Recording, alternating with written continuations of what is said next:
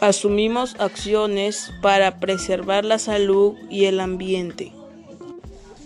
¿Cómo nos organizamos ante el reto? Nos organizamos llevando a cabo estrategias para solucionar el problema. ¿Qué acciones generan la contaminación del aire? La quema de basura y la tala de árboles. ¿Cuáles son los efectos de la contaminación del aire en la salud y en el ambiente? Por partículas que viajan en el aire y son dañinas para nuestra salud.